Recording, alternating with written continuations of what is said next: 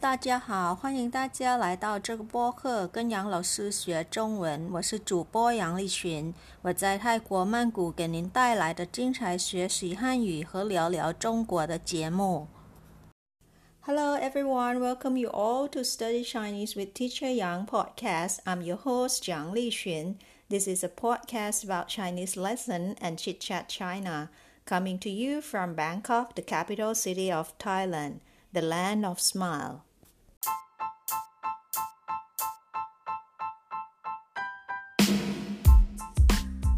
We'll chit chat China in today's episode. Chinese New Year holidays have just been over. However, the Beijing Winter Olympics has just started.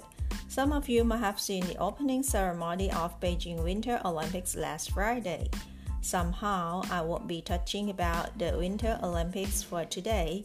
I'll share an interesting life of one of the most famous table tennis athletes of China, Deng Yaping. I wish her story would inspire those who are in despair and feel like giving up in this tough period of pandemic.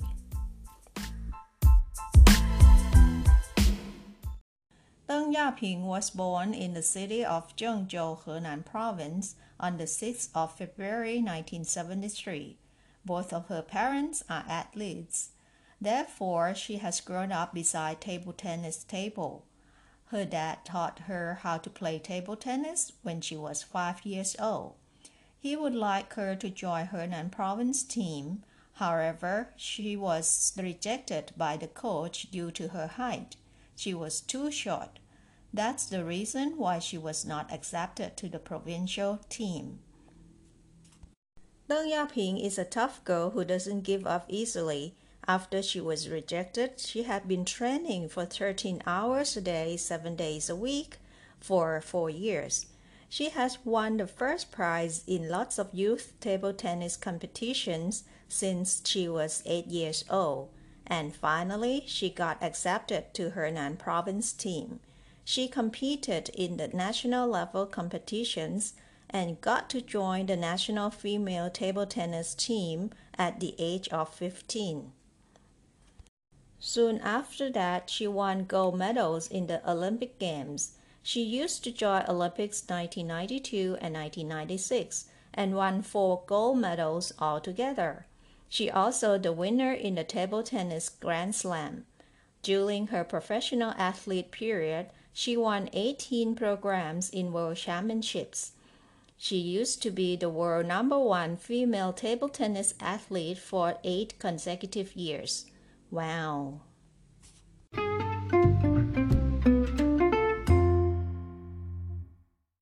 It seems that she can enjoy a bright future in her athletic part for a long, long time, but that's not so. When she was 24 years old, she had no choice but to leave her athletic profession due to her health problem.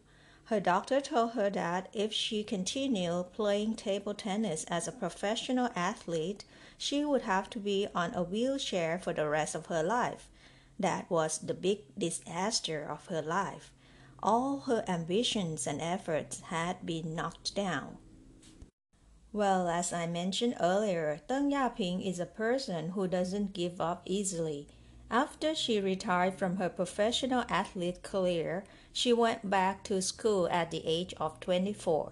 She took undergraduate courses at Tsinghua University in Beijing in the foreign language major. That wasn't easy for Deng Yaping, who had to start from English alphabets. But where there's a will, there's a way. She managed to get her bachelor degree from Tsinghua University within four years and went on with her master degree at University of Nottingham in England. Moreover, she had also got her doctoral degree from the University of Cambridge in England as well. Another wow for her, isn't it?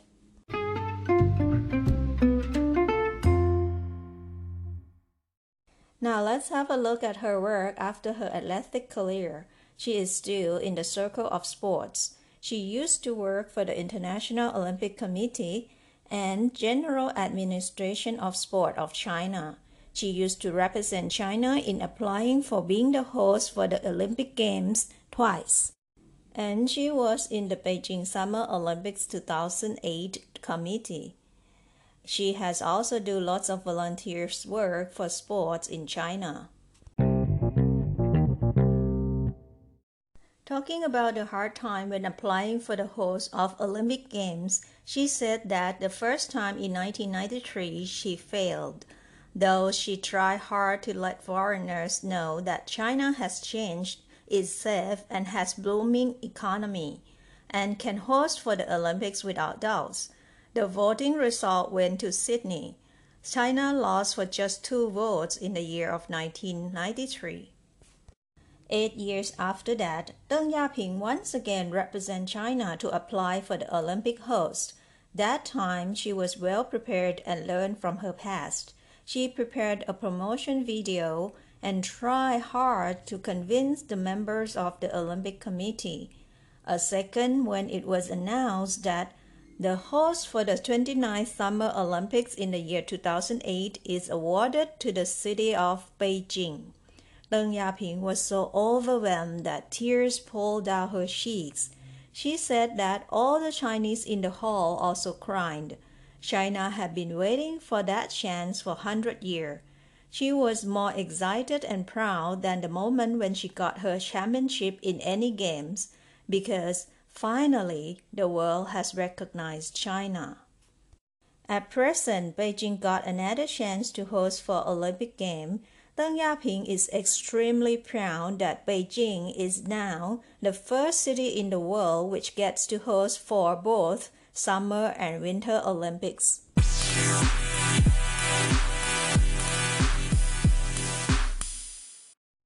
Nowadays, Deng Yaping is still moving forward with all her strength. She intends to do charity work to support sports in China to promote the health consciousness for Chinese people. She has set up Deng Yaping Henan for the Investment in Industry Sport Fund. She also writes a book called Sin Li or Mental Strength to share her life experience. Last but not least, I like to quote Deng Yaping's word for those who are in despair or are about to give up life. She said, "人生如球台，总有胜有败."只要不退场，就还有赢的希望。I repeat，人生如球台，总有胜有败，只要不退场，就还有赢的希望。What she said is that life is like a table tennis table or game. There are always winners and losers. As long as you won't quit, there's still hope of winning. Deng Yaping is the person who never gives up. She learns from her past mistakes and fights on without escaping from obstacles. If she can do it, we can as well. Am I right? 好了，今天就聊到这儿吧。感谢大家收听，咱们下周见。Thanks a lot for your listening. See you next week.